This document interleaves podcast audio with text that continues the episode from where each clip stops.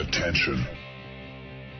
Das sind die Daily Nuggets auf Sportradio 360.de. Selten golden und ganz sicher nicht täglich, aber wir haben uns stets bemüht. Also meistens. Nun gut, zu besonderen Anlässen, wie eben heute zum Thema Fußball. Die Daily Nuggets. Jetzt. So, der Anchorman ist zurück vom Gardasee. Sehe ich das richtig? Also höre ich es richtig. Sehen tue ich es ja nicht, aber höre ich das richtig, mein lieber Markus? Das, das Internet ist ähnlich gut, ähm, aber es ist nicht mehr ganz so warm. Also ja. Wie viele, äh, und ich weiß ja, du hast das, äh, Qualitäts, äh, das Qualitätsuhrwerk dir der einst aus Fernost einfliegen lassen. Hast du das Rad A überhaupt dabei gehabt und B, wie viele Höhenmeter sind es geworden? Das Rad hatte ich natürlich dabei. Ähm, Höhenmeter war es gar war's nicht so viel, nur ein paar hundert. Ähm, allerdings kann ich nur empfehlen, eine Tour gemacht, die, die schon sehr hart war. Also die, die hieß äh, Anfängertour, glaube ich, oder sowas. Und war dann auf alten Eselspfaden, die man, also bei aller Liebe, ja, die kann man bergab fahren, gar keine Frage, aber bergauf, zack, steil dann die Steine rutschig größtenteils oder eben auch äh, lose und riesengroß. Also das kann man realistisch so fast nicht fahren. Ähm, aber es führte, diese spezielle Tour führte, ähm, also so Start in Malcesine, wer sich da auskennt. Natürlich. Und dann führte die Tour zu, nach Campo. Campo ist eine verlassene mittelalterliche Siedlung oder mittelalterliche Stadt eigentlich fast, so ein Dorf ähm, das aktuell jetzt dann, da haben die Italiener gemerkt, oh, da könnte man vielleicht was draus machen, wird es tatsächlich restauriert.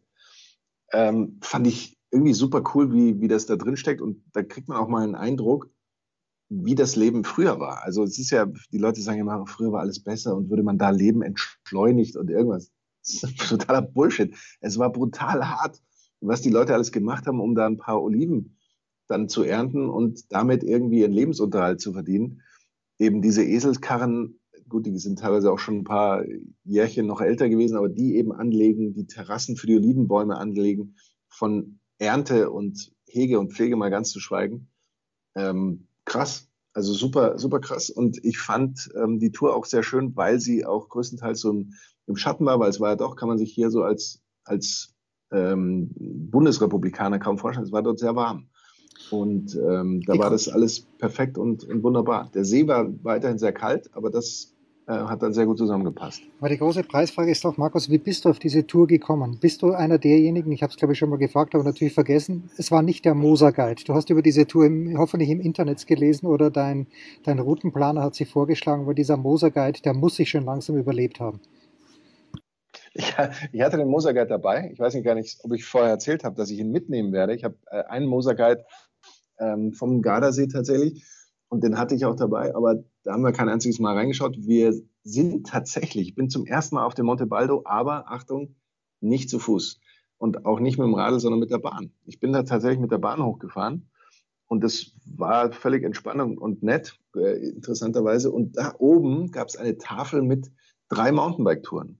Nein. Und, äh, und dann fiel die Entscheidung, äh, eigentlich, man würde fast sagen, glücklicherweise auf die Anfängertour, weil wenn das die Anfängertour war, möchte ich nicht wissen, wie da teilweise, wie es dann bei den anderen Touren zuging. Also wie gesagt, ich fahre ja gerne alles runter und so. Ich scheue mich auch nicht, Dinge raufzufahren. Aber wenn es beim Rauffahren schon technisch so schwierig ist, irgendwie Traktion zu kriegen, dann auch noch steil und das Ganze nicht nur von mir ist 100 Meter, sondern wirklich länger, dann, dann ist es schon sehr zart und insofern war das, war das völlig gut. Und äh, sonst eben ein bisschen nur so den, den See entlang, so von, ja, äh, von, von Spitze zu Spitze oder so ähnlich. Also Höhenmeter waren es nicht so viele, aber die Tour auch gar nicht so im Internet nachgeschaut oder sowas. Übrigens mal Cesane, weil Markus das erwähnt, äh, wer es nicht kennt, es gibt dort eine, es gibt sicherlich mehrere, aber wir sind immer sehr, sehr gerne zu der einen überragenden Eisdiele gegangen, die direkt an der Burg ist. Und ich kann nur empfehlen, irgendeine Kombination mit Bounty Eis. Das Bounty Eis war über, überragend. So, ich sitze jetzt immer noch in New York, ich sitze im Pressezentrum, versuche einigermaßen leise zu sprechen und es läuft gerade Yes, das äh, das TV-Network der New York Yankees und am Mittwoch ist der Derek Cheater die Nummer zwei, der Captain, Captain, our Captain, äh, nicht meiner, sondern der von Markus, der von der New York Yankees in die Hall of Fame. äh, äh, ich, ich wüsste gar nicht, Captain der, der Red Sox, ja, Noma Garcia Parra zur gleichen Zeit vielleicht wie Cheetah, aber der ist ja dann getradet worden, bevor die die World Series gewonnen haben, 2004, wer sich erinnern kann. Aber Derek Cheetah, und da habe ich beim Herfahren im Sportradio gehört, der war ja sehr lange äh, sauer auf Alex Rodriguez, vielleicht ist es immer noch, weil A-Rod gesagt hat, naja, Cheetah ist halt einfach auch ein Produkt seiner Umgebung. Mit, und damit hat äh, Alex Rodriguez gemeint, um ihn herum überragende Spieler mit Bernie Williams, ähm, mit äh, Jorge Posada, der, der ein bisschen später gekommen ist, äh, einfach mit, mit tollen Leuten, übrigens später auch A-Rod. Hast du das auch immer so gesehen? Weil du, du hast ja die Yankees doch näher verfolgt, aber wie gut, wenn man das jetzt jemandem erklären müsste, der sich heute für Baseball zu interessieren beginnt, wie gut war in deiner Einschätzung Derek Cheater? Puh, äh, also ich glaube, dass die Zeiten lange vorbei waren, in denen ein Spieler alleine irgendwas gewinnen könnte. Ähm, deswegen würde ich auch schon äh, sagen, dass natürlich da eine, eine super Mannschaft äh, dahinter steckte hinter diesen erfolgreichen Jahren der Yankees. Und Jeter war aber auf alle Fälle einer, der da schon immer mal wieder ähm, herausgeragt hat. Jetzt vielleicht nicht, nicht so sehr, wenn man jetzt so auf die reinen Statistiken guckt, äh, wenn ich das jetzt mal so rückblickend ma äh, machen würde, ähm, dass man jetzt sagt, oh, der hat immer super hohen Schnitt oder der war ähm, der, der, der Typ, der eben die, die Power hatte oder sowas, sondern er war, würde ich jetzt schon sagen, das, was man so als, und das fiel, der, der Begriff fiel ja auch äh, vor ein paar Folgen mal hier in beim, bei unserem kleinen, aber feinen Daily, äh, er war Klatsch. Ja, und im, ja. im Sinn, nicht, nicht, nur, nicht nur im Sinne der Hitparade Klatsch, also dass man da gerne geklatscht hat, wenn er irgendwas Tolles gemacht hat, sondern er hat eben tatsächlich zur richtigen Zeit äh, wichtige und richtige Aktionen gehabt. Also er hat eben er ist eben auf Base gekommen, wenn es drauf ankam. Er hat auch mal eine Base gestohlen, wenn es drauf ankam. Wenn es sein musste, auch mal einen Home Run vielleicht geschlagen. Und eben dieses, ähm, dieses Verteidigungsspiel im entscheidenden Moment auch mal durchaus auf die ganz spektakuläre Art und Weise gerichtet. Und das ist eben im Baseball ja auch ein ganz wichtiger Punkt, dass man eben im entscheidenden Moment, von dem man oft vorher gar nicht weiß, ob er jetzt entscheidend ist oder nicht, manchmal weiß man es auch und das macht es dann vielleicht umso besonderer, etwas gebracht hat, was dann die Mannschaft auch weitergebracht hat. Dass er eben äh, von diverser Seite, sei es eben auch vom Pitching oder von äh, anderen guten Schlagleuten, äh, Unterstützung bekommen hat, gehört, denke ich mal, im Mannschaftssport Baseball dazu. Und bei Alex Rodriguez war es eben vielleicht manchmal so, dass man könnte sagen, er so teuer war, dass vielleicht der ein oder andere Puzzlestein dann um ihn herum gefehlt hätte. Aber ich glaube nicht, dass, dass das Cheater als Vorwurf in irgendeiner Form ansehen oder gelten lassen sollte, sondern äh, das, er hat eine, in der guten Mannschaft, in einer teilweise herausragenden Mannschaft ähm, gespielt. Und dass aber eben diese Mannschaft auch so funktioniert hat, würde ich äh, schon auch sagen, war jetzt sicherlich ähm, teilweise vielleicht auch sein Verdienst. Ich muss jetzt mal ganz kurz nachdenken, wer mir noch einfällt, aber Tino Martinez, Paul O'Neill fällt mir ein, dann die Zeiten von Chuck Knobloch. Also Chuck Knobloch wollte ich gerade sagen, genau.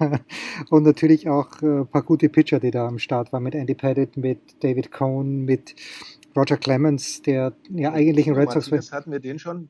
Tino, ich, ich, hab, ich, ich hoffe, ich habe es gerade gesagt, Tino Martinez, First Base. Joe Torre. Joe, ja, Joe Torre und Don Zimmer. Ja, absolut legendär natürlich, der, Joe Torre. Der große Don Zimmer. Ja, also Joe Torre, wer sich für Baseball interessiert, möge bitte das Buch des Tom Verducci mit äh, Joe Torre geschrieben hat, The Yankee Years. Das ist grandios und ich mag die Yankees wirklich nicht, aber ich bin fast zum Fan geworden. Und äh, das eine, das eine Defensive Play, das Markus vielleicht auch meint, angesprochen, das war, glaube ich, ein Extra Innings in Oakland, wo Cheater den, den Ball dann geflippt hat mit, also fast mit dem Rückhandwurf zum Catcher, der dann ausgemacht hat. Ja, und äh, hier, also die, die drehen natürlich schon alle am Rad hier, zumindest die Baseball-Fans. Ansonsten ist 9-11 20 Jahre danach ein großes Thema. Aber ähm, das, das Yankees Network hat auch nochmal das allererste Spiel überhaupt von Derek Jeter gezeigt. Und das war in Cleveland, ich erinnere mich, da hat er auch seinen ersten Hit gehabt. Und der Pitcher damals auf der anderen Seite war El Presidente, Dennis Martinez Das waren Zeiten. Da war ich noch ganz tief drin im Baseball. Markus, es ist. Wie, wie macht man sowas, Jens? Wie kann man sich genau an die, daran erinnern, dass man das Spiel damals gesehen hat? Ja, ich weiß nicht. Das war die, es war eine ganz, ganz furchtbare Saison natürlich, denn wir Baseballfans wissen, 1994 war die Streik, die Strike-Season, wo keiner dran geglaubt hat, dass die wirklich aufhören zu spielen, aber dann haben sie aufgehört zu spielen. Und ich war damals, glaube ich, in Kalifornien und äh, habe, äh, warum auch immer, dieses Spiel gesehen. Ich mochte die Indians. Ähm, und ich weiß es wirklich noch. Also der, der erste Hit von G, der ist halt mit so viel Vorschusslorbeeren gekommen und damals habe ich mich wirklich noch sehr, sehr, sehr interessiert für Baseball. Jetzt interessiere ich mich sehr, aber nicht mehr sehr, sehr, sehr, sehr. Und ja, und da irgendwie erinnere ich mich daran. Das, äh, und von da an ging es bergauf. Und ich glaube, 93 gab es schon mal einen Versuch, der gescheitert ist, aber das hat der Cheetah auch ausgemacht, dass er auch nach Verletzungen nochmal zurückgekommen ist und klatsch war. Ja. Übrigens, Markus, es gibt äh, es gibt sehr, sehr viele Leute, die ganz große Empathie zeigen mit mir nach zwei Niederlagen der österreichischen Fußballnationalmannschaft. Toni Tomic fragt mich im Grunde genommen jedes Mal, wenn Österreich verliert, wie lange wird Franco Foda noch, noch am Steuer sitzen? Thomas Wagner schickt mir eine Sprachnachricht, wie lange das noch sein wird. Und ich, ich habe beiden Folgendes gesagt. Ich kann es nicht mehr hören und schon gar nicht mehr lesen in diversen Foren, wie talentiert die österreichische Fußballnationalmannschaft ist und dass man doch mit diesen Spielern viel, viel besser dastehen würde. Da, da möchte, ich, möchte ich schreien, weil es so weh tut und sage nein. Wenn ich mir die Aufstellung anschaue gegen Schottland, äh, wir haben vielleicht, wenn es gut läuft, haben wir elf ordentliche Leute mit einem, wenn er denn richtig eingesetzt ist, herausragenden, immer noch vielleicht David Alaba. Aber ansonsten ist das Durchschnitt in, at best in der deutschen Fußball-Bundesliga. So, und jetzt war aber noch dazu Kalajdzic, der ab und zu ein Tor schießt, verletzt. Es war Xaver Schlager nicht dabei, den ich für vielleicht sogar überdurchschnittlich gut halte in der deutschen Bundesliga. Sabitzer war auch nicht dabei. Und äh, hinten haben auch ein paar Leute gefehlt. So, und dann frage ich mich mit dieser Perchtentruppe, die da aufgelaufen ist, sowohl in Israel, wo Österreich übrigens beim Stand von 3 zu 0 für Israel war das Torschussverhältnis 18 zu 3 für Österreich. So viel zum Thema Effizienz. Und dann gegen Schottland, okay, da haben sie halt im Grunde genommen, äh, ja, haben sie, ein, haben sie ein Elfertor bekommen nach einem saublöden Foul von Hinteregger. Und das haben sie dann nicht mehr aufholen können, weil sie gedacht haben, wir probieren es einfach mal mit Flanken. Ist zwar niemand vorne drin, der einen Kopfball kann. Also ich, äh, ich, ich bin, bin, bin ein kleines bisschen ratlos, was die Österreicher angeht, aber ich wollte hier an dieser Stelle nur Thomas Wagner und Toni Tomic danken, dass sie dann doch immer in der schweren Stunde an, auch an mich denken. Wer denkt an dich, Markus? Sollte die deutsche Fußballnationalmannschaft nicht haushoch in Island gewonnen haben heute. Ich, ich denke natürlich auch immer an dich. Und gerade jetzt mit den Ergebnissen der Österreicher habe ich mir auch ähm, hin und wieder gedacht, hat er vielleicht am Ende doch, sind, sind die Österreicher doch nicht so gut, wie, wie auch ich das ja immer versuche zu Nein, sagen, indem ich sage, du musst dir keine Sorgen machen. Und die werden sich hierfür qualifizieren oder die werden das machen. Ähm, das, das wird hier tatsächlich ein bisschen schwierig. Aber wenn ich jetzt so nur darüber nachdenke und wenn man eben sagt, ja, die haben vielleicht ordentliches, mittelmäßiges Bundesliga-Niveau, ich weiß nicht, ob die Schotten zum Beispiel gerade individuell, ob man denen das auch zusprechen würde oder ob man da sagt, ja, die haben aber jetzt wirklich ähm, ein paar mehr herausragende oder die würden nee, haben sie ja nicht. von mir aus auch gemeinsam als Bundesligamannschaft oder sowas da höher spielen. Also das ist ja mit Sicherheit auch nicht der Fall. Nee, haben sie ähm, nicht. Aber Markus, äh, äh bezüglich ansonsten der Nachrichten, die du schon die, ganz kurz nur, bevor ja, ja. die Nachrichten, die du schon vorbereitet hast, in deinem, ähm, wie sagt man, Entwürfe-Folder ähm, von deinen SMS-Diensten, ich mache mir keine Sorgen um die deutsche Nationalmannschaft. Ah, gut. Ähm, Dann ist gut. Die, sie, ist, sie ist einfach in guten Händen und äh, möglicherweise ist es mir nämlich allerdings auch in, in näherer Zukunft nicht mehr so egal, wie es das schon, schon mal war. Also insofern bin ich vielleicht mehr dabei, aber ich glaube, sie ist auch in, in einer besseren Verfassung natürlich. Aber jetzt äh, zurück, zurück zu dir. Ja, jetzt, jetzt habe ich wieder vergessen, was ich sagen wollte, aber äh, da, nein, nein, ich habe ich, ich es nicht vergessen, aber Stefan Kunz scheint wirklich legitim, äh, legitimately, so, so ist richtig rum, echt angefressen zu sein, dass er nicht der Bundestrainer geworden ist. Aber vielleicht passt es ja doch ganz gut mit Hans Flick mit Johann. Heißt, heißt Hansi Flick eigentlich, ich glaube im Taufschein steht Johann drin, oder? Muss Johann stehen oder steht da Hans drin? Nee, ich glaube, es ist, äh, ich glaube, es ist Hans. Schon. Also Hans I ist nicht der Doppelname meines Wissens. Aber, aber ähm, ich werde das jetzt im, versuchen, live zu recherchieren. Wir müssen allerdings aufpassen, dass wir nicht die Leitung verlieren. Also insofern ähm, schauen wir hier gleich mal. Ich glaube, er heißt einfach nur Hans Dieter. Er heißt Hans Dieter. Ich hatte doch recht mit Doppelnamen. Ja, Hans Dieter Flick. Ja, okay, na gut. Warum heißt er dann Hansi und nicht Hardy? Hardy. Hardy wäre es doch. Hardy mit einem R zwischendrin. Ja. Das sind die ganz großen Fragen. Naja, jedenfalls hat Timo Werner am Mittwoch endlich auch mal wieder ein Tor geschossen. Das, äh, das geht runter wie Öl und Leroy Sahne, unser aller Lieblingsfußballspieler, vom Lieblingsbaseballspieler zum Lieblingsfußballspieler. Wir machen eine kurze Pause dann. Der Kurt. Ja, bitte, bitte, bitte, bitte. Ich, hab, ich hätte noch eine, noch eine Frage oder ein ja. halbes Thema. Eins hatte ich mir nämlich auch ähm, überlegt, weil du vorhin ähm, Alex Rodriguez angesprochen hast. Hat Alex Rodriguez tatsächlich Panini gekauft? Ich, Hast du das auch gelesen? Ich meine, ich es gelesen. Ja. Also, und ich, ich weiß nicht, ob das nicht vielleicht um 20 Jahre zu spät kommt, dieser Kauf. Oder vielleicht, ja, aber Panini ist zeitlos schön vielleicht. Aber vielleicht macht er ja eine Digitalversion daraus oder so ähnlich.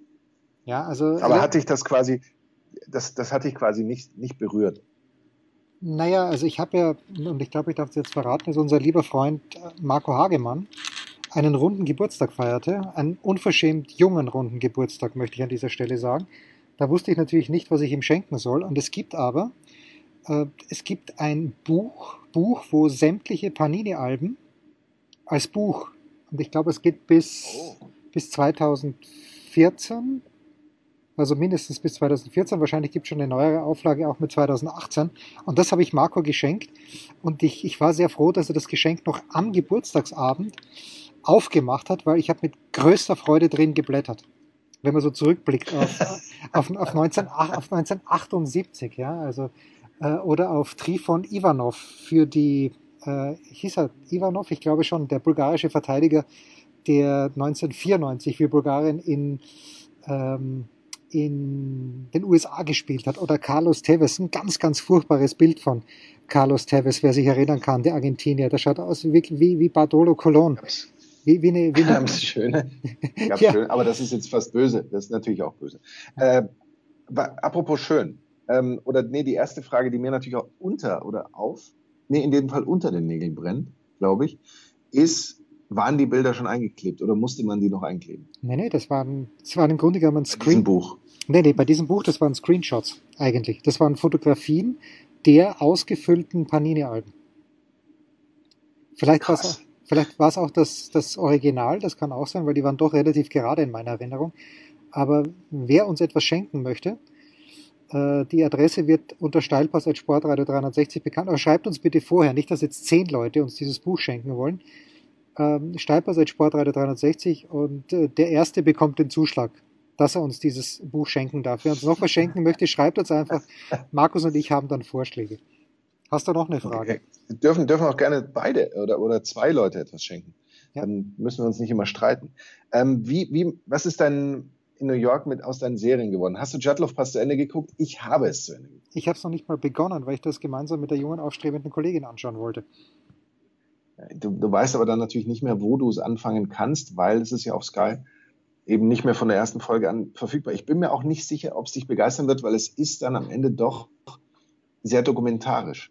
Okay. Gerade im, im Finale. Möchte ich nur schon mal äh, spoilern für alle, die es gucken. Sagt nicht, ich hätte euch nicht gewarnt, aber ich fand es trotzdem, ich habe es trotzdem gerne geguckt.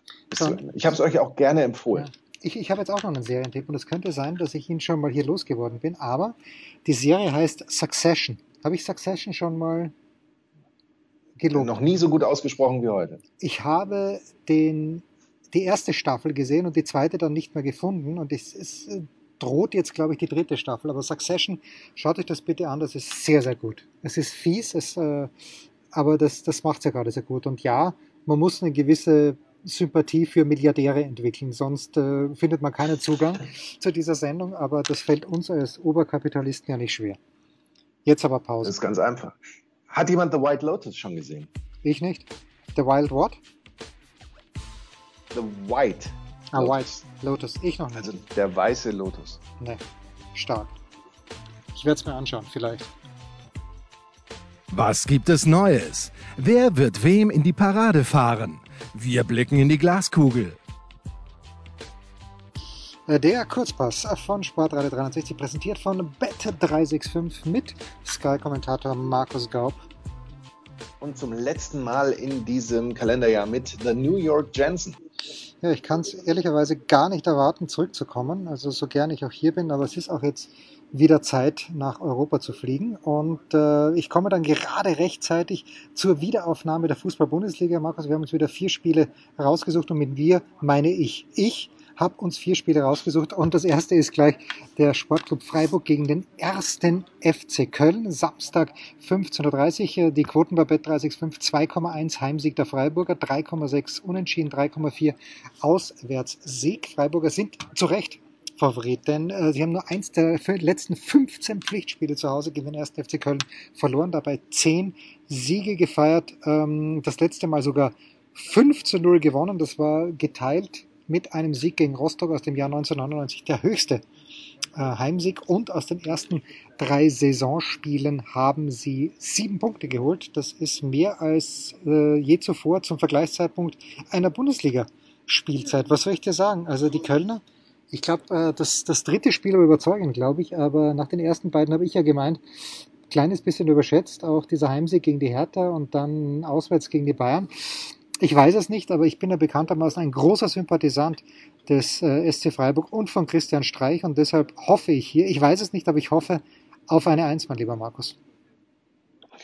Also die Kölner, ich, die Verbindung war gerade ein bisschen schwierig, deswegen weiß ich nicht, ob du es schon gesagt hast. Ähm, sechs Punkte aus den ersten drei Spielen, das ist eine Riesenbilanz, man darf ja nicht vergessen, letzte Saison Köln Relegation gespielt. Klar, in dieser Saison ähm, ist das auch noch nicht ganz aus der Verlosung natürlich. Aber die Tendenzen sind ja schon mal gut. Die Kölner spielen aktiver, spielen äh, aggressiver, gerade auch gegen den Ball, pressen höher, wirken da sehr eifrig und aber eben ohne das Ganze gleich in blinden Aktionismus irgendwie kommen zu lassen. Äh, jetzt haben wir auf der anderen Seite Freiburg, die wir ja schon so als ja, Prüfstein definiert haben, nicht nur in der Saison, sondern häufiger. Wir haben schwierige Spiele für ihre Gegner gesehen, egal ob Dortmund oder, oder andere dazu nennen werden. Ich sehe auch das Spiel schwierig für die Kölner. Äh, Dämpfer durchaus möglich. Also Tipp 1 würde ich auch nicht ganz ausschließen. Ähm, ein X mag vielleicht das Wahrscheinlichere sein. Ich tippe aber tatsächlich auf Jens Röber, allein der Harmonie wegen. Na, schauen wir mal, ob das so weitergehen wird. Unser zweites Spiel ebenfalls Samstag 15.30 Uhr Bayern 04 Leverkusen gegen Borussia Dortmund. Jetzt äh, wirst du vielleicht zu, äh, zu Dortmund gleich was sagen, weil Haaland für die Nationalmannschaft, ich glaube, dreimal genetzt hat. Aber äh, Leverkusen zu Hause, die beiden vergangenen Bundesliga-Heimspiele gewonnen gegen Dortmund. Äh, das ist allerdings nicht Standard, denn davor gab es in zwölf Heimduellen nur einen Sieg für die Leverkusener. Äh, ein 0 zu 0 ist übrigens nicht zu erwarten, denn Leverkusen gegen Dortmund haben sie schon 79 Tore geschossen zu Hause in der Bundesliga. Nur gegen Gladbach waren es mehr 82. So, und weil wir gerade davon sprachen, dass Freiburg sieben Punkte nach drei Spielen hat. Leverkusen geht es ganz, ganz ähnlich. Und in den letzten beiden Spielen, also ich weiß nicht, wer bei Dortmund die Eigentore macht, aber derjenige sollte ganz besonders aufpassen, denn in den letzten beiden Spielen hat Leverkusen jeweils von einem Eigentor profitiert. 3,2 jedenfalls die Quote bei Bet365 auf einen Heimsieg der Leverkusener, 3,75 unentschieden, 2,1 Auswärtssieg Dortmund, den ich hier also ich erinnere mich noch, Markus, äh, das letzte Spiel, an das ich mich erinnern kann, war gegen Hoffenheim, 3-2 Haaland in der 98. Minute. Ich sehe hier auf keinen Fall einen Auswärtssieg der Dortmund. Ich sehe ein unterhaltsames 2 2.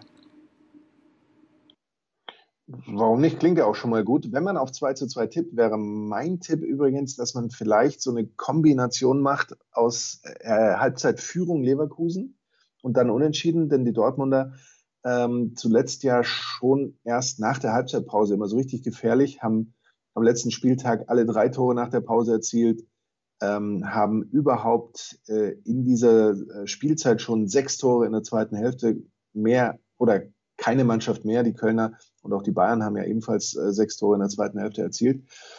Ähm, ansonsten die Dortmunder mit einer überragenden Phase. Also da darf auch dieses von mir gerade vorhin genanntes, äh, genannte 1 zu 2 in Freiburg nicht darüber hinwegtäuschen, dass sie tatsächlich neun Siege in den letzten zehn Bundesligaspielen eingefahren haben. Äh, insofern wäre natürlich der normale Tipp vielleicht schon auf zwei. Man sollte vielleicht auch nochmal, bevor man ähm, da den Schein ausfüllt oder auch den virtuellen Schein nochmal genau checken, wie kommen die so von ihren Nationalmannschaften zurück. Gerade in Haaland ist da natürlich, braucht man nicht drum herum reden, der Schlüsselspieler überhaupt. Äh, jetzt aus dem Bauch raus wäre mein Tipp eben äh, Führung Leverkusen zur Halbzeit, unentschieden am Ende.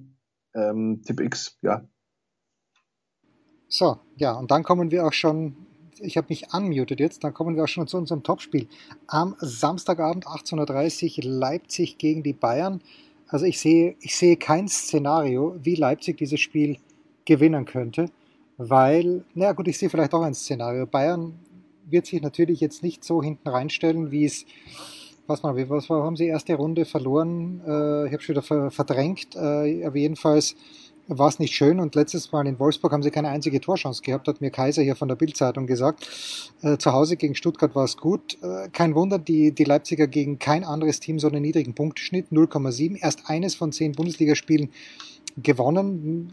Ich kann nur darauf hoffen, ich habe die spanische Aufstellung nicht gesehen, ich kann nur darauf hoffen, dass äh, Daniel Olmo wieder einigermaßen fit ist, dass er ausgeruht ist und nicht für Spanien gespielt hat. Ansonsten ist es für mich eine klare 2 ich, ich würde sogar so weit gehen, dass ich sage 3-0 Bayern, 2,2 die Quote bei Bet365 auf einen Auswärtssieg der Bayern, 3,8 Unentschieden, 3 zu 1 Heimsieg. Ich habe was gelesen vom Bayern Hattrick auf dem Transfermarkt gegen Leipzig mit Nagelsmann, Upamecano, Sabitzer jetzt, der übrigens für 15 Millionen zu den Bayern gewechselt ist. Diese Verbraucherinformationen waren wir ja noch schuldig. Ja, ja das war. Äh, Leipzig mit gerade mal drei Pünktchen nach drei Spielen. Das ist tatsächlich der schwächste Saisonstart in der langen Bundesliga-Geschichte ja. von RB Leipzig. Und es ist ja auch tatsächlich so, dass man, auch wenn es da zuletzt aus dem Leipziger Lager ähm, andere Aussagen gab, noch nicht so klar erkennt, dass die Abgänge eben adäquat ersetzt wurden. Und es sind zwar nicht nur, aber eben vor allem auch die drei Abgänge, die wir vorhin gerade schon genannt haben mir geht's da, das ist mir fast schon wieder zu viel Harmonie, aber ich kann bei diesem Spiel beim besten Willen nicht sehen, dass das irgendwie ein Eins oder ein X wäre, außer vielleicht bei, äh, bei den Länderspielen verletzen sich fünf Bayern-Spieler oder sowas, aber das könnte ich jetzt auch so nicht sehen. Insofern für mich auch ein Tipp äh, drei und möglicherweise vielleicht sogar noch ein höheres Ergebnis, wenn es den berühmten Rausch gibt, aber 3-0 wäre oder 0 zu 3 wäre ja auch schon ähm, sehr deutlich. Ja, 0 zu 3 wäre auch bei unserem letzten Spiel sehr, sehr deutlich und das wäre nicht schön für Oliver Glasner, denn äh, unser letztes Spiel ist Eintracht Frankfurt gegen den VfB Stuttgart, Sonntag 15.30 Uhr. Quoten bei Bet365 2 zu 1, Heimsieg Frankfurt, 3,75 Unentschieden, 3,5 Auswärtssieg. Ja, die einzige gute Nachricht für Frankfurt ist, glaube ich, vor diesem Spiel seit vier Bundesligaspielen gegen den VfB ungeschlagen, zwei Unentschieden, zwei Siege. Ähm, und so viele Bundesliga-Heimsiege wie gegen Stuttgart. 24 in der Historie. Auf der anderen Seite nur zwei Punkte aus den ersten drei Saisonspielen. Ich bin mir nicht sicher, nein, ich glaube, Oliver Glasner hat in Wolfsburg seine Zeit auch mit vielen Unentschieden begonnen, aber das ist natürlich schon herzlich wenig für die Frankfurter. Ich weiß gar nicht, was ich hier anderes sagen soll, als dass ich glaube, dass das, das was für Frankfurt spricht, ist vielleicht wirklich die Idee vom VfB Stuttgart, auch Fußball spielen zu wollen. Ansonsten boah, das ist, ist ein ganz zähes Spiel. Ich sehe keinen Sieg für die Frankfurter, Markus. Ich sehe hier ein, ja, ein eher müdes, im Vergleich, Vergleich zum, im Unterschied vielmehr, zum unterhaltsamen 2 zu 2 der Dortmund und Leverkusen sehe ich hier ein müdes 1 zu 1 in Frankfurt. Wie, wie ist die Lage in Frankfurt jetzt eigentlich tatsächlich mit Kostic und so weiter? Das scheint mir alles auch so viel Unruhe zu geben, abgesehen von den Problemen, die da eben sowieso schon da sind, äh, mit eben den Abgängen in der Führungsetage und auch Schlüsselspieler und so weiter. Und dann eben, wenn, wenn die, die da sind, auch noch so eine gewisse Unruhe verbreiten oder da immer wieder äh, Zweifel gesät werden, ob das denn jetzt, ähm, ja, ich möchte jetzt nicht natürlich nicht von, von einem Zusammenhalt aus Liebe sprechen, aber ob man da wirklich mit vollem Einsatz und Begeisterung dabei ist, also das ist eine ganz schwierige Gemengelage. Bei den Stuttgartern ist es übrigens so, dass ähm, nachdem wir gerade die Erfolgsserie der Dortmunder hatten, hier sieben der letzten zehn Bundesligaspiele ohne Punkte abgeschlossen wurden, bei allerdings drei Siegen. Also entweder ähm, Hop oder Top, aber meistens eben eher nach unten die Tendenz. das ist sicherlich etwas, was gegen irgendeine Form von Stabilität bei Stuttgart spricht und was dann andererseits für ähm, die Frankfurter sprechen würde. Ich gehe jetzt auch ehrlich gesagt davon aus, dass es bei der Eintracht nicht immer so weitergehen kann, wie wir die Saison bisher gesehen haben. Und die Stuttgarter, wie gesagt, möglicherweise so ein Team, dass man dann auch mit Intensität ähm, früh in der Partie auch ähm, packen kann. Und sehe jetzt gerade in meiner Glaskugel auch packen wird. Es wird ein ähm, minder interessantes, aber durchaus am Ende spannendes 2 zu 1 für die Eintracht endlich mal ein bisschen Disharmonie. Und das war's auch schon. Der Kurzpass von Sportradio 360, präsentiert von Bet365 mit Sky-Kommentator Markus Gaub. Und The New York Jensen. Rausschmeißer gefällig? Gerne. Denn spätestens seit dem ersten Buch Otto gilt auch bei uns. Eintritt frei. Ja, Markus, welches Leckerli hat die International Audience an diesem Wochenende vor sich, beziehungsweise die treuen, treuen Sky-Abonnenten? Ähm, eine ganze Menge ähm, natürlich, wie, wie man das ja immer und mittlerweile fast schon äh, gewohnt ist. Es wird geben Arsenal gegen Norwich. Am Samstag dann die Zusammenfassung von Leipzig gegen die Bayern. Heidenheim gegen Dresden ist dann Verrückt. mein Spiel am Sonntag. Und hast du eigentlich ein Prime Video ähm, Abonnement? mein lieber Jens? Nee, ich habe äh, ne, hab ein Prime, aber mit ohne Video. Aber vielleicht schließe ich eins ab, nur wegen dir und Jonas Friedrich.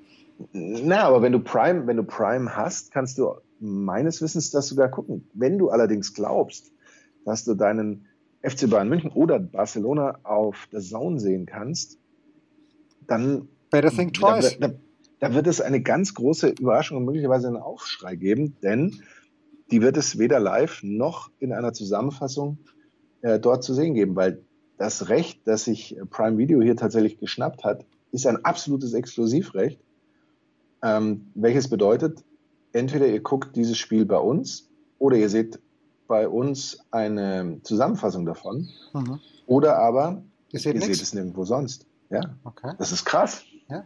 Ich wollte es nur gesagt haben, damit, damit der Aufschrei dann nicht so groß wird, vielleicht. Ist denn nächste Woche, ist schon wieder, ist schon Champions League nächste Woche? Ja, 14.09. 14.09. geht schon wieder los mit Champions League. Das ist verrückt. Na gut, da werden Und wir. Und dann freuen wir uns übrigens am 16.09., mein lieber Jens, auf die große Premiere der äh, Europa Conference League. Achso, ich dachte, Germany's Next Topmodel geht in die nächste Saison. das, das kann ich nicht, das, ich kann es nicht ausschließen, aber das kann ich auch nicht bestätigen. Aber wir, wir freuen uns doch wirklich schon lange. Ja, natürlich. Entschuldigung. Lask, der Lask spielt meines Wissens dort. Ja, aber in der Europa League spielte der glorreiche SK Puntigammer Sturm Graz. Das ist ja viel schöner. Ja, aber kannst du dich da entscheiden, weil die spielen ja irgendwie so Kuddelmuddel durcheinander am Donnerstag, dass man gar nicht weiß, wann welche Liga spielt. Ne, also ich sag mal so, wenn, sich, wenn ich mich zwischen dem Lask und Sturm Graz entscheiden muss, dann, dann kann ich mich ganz, ganz spontan und schnell und ohne schlechtes Gewissen natürlich für, den, für die glorreichen Schwarz-Weißen aus Graz entscheiden. Was soll ich dir sagen? Aber ich, ich werde das mal mit Amazon Prime prüfen und äh, wir werden darauf zurückkommen. Das waren die Daily Nuggets auf sportradio 360.de. Ihr wollt uns unterstützen? Prächtige Idee! Einfach eine Mail an steilpass@sportradio360.de schicken und ihr bekommt alle Infos. Und versäumt nicht die Big Show. Jeden Donnerstag neu.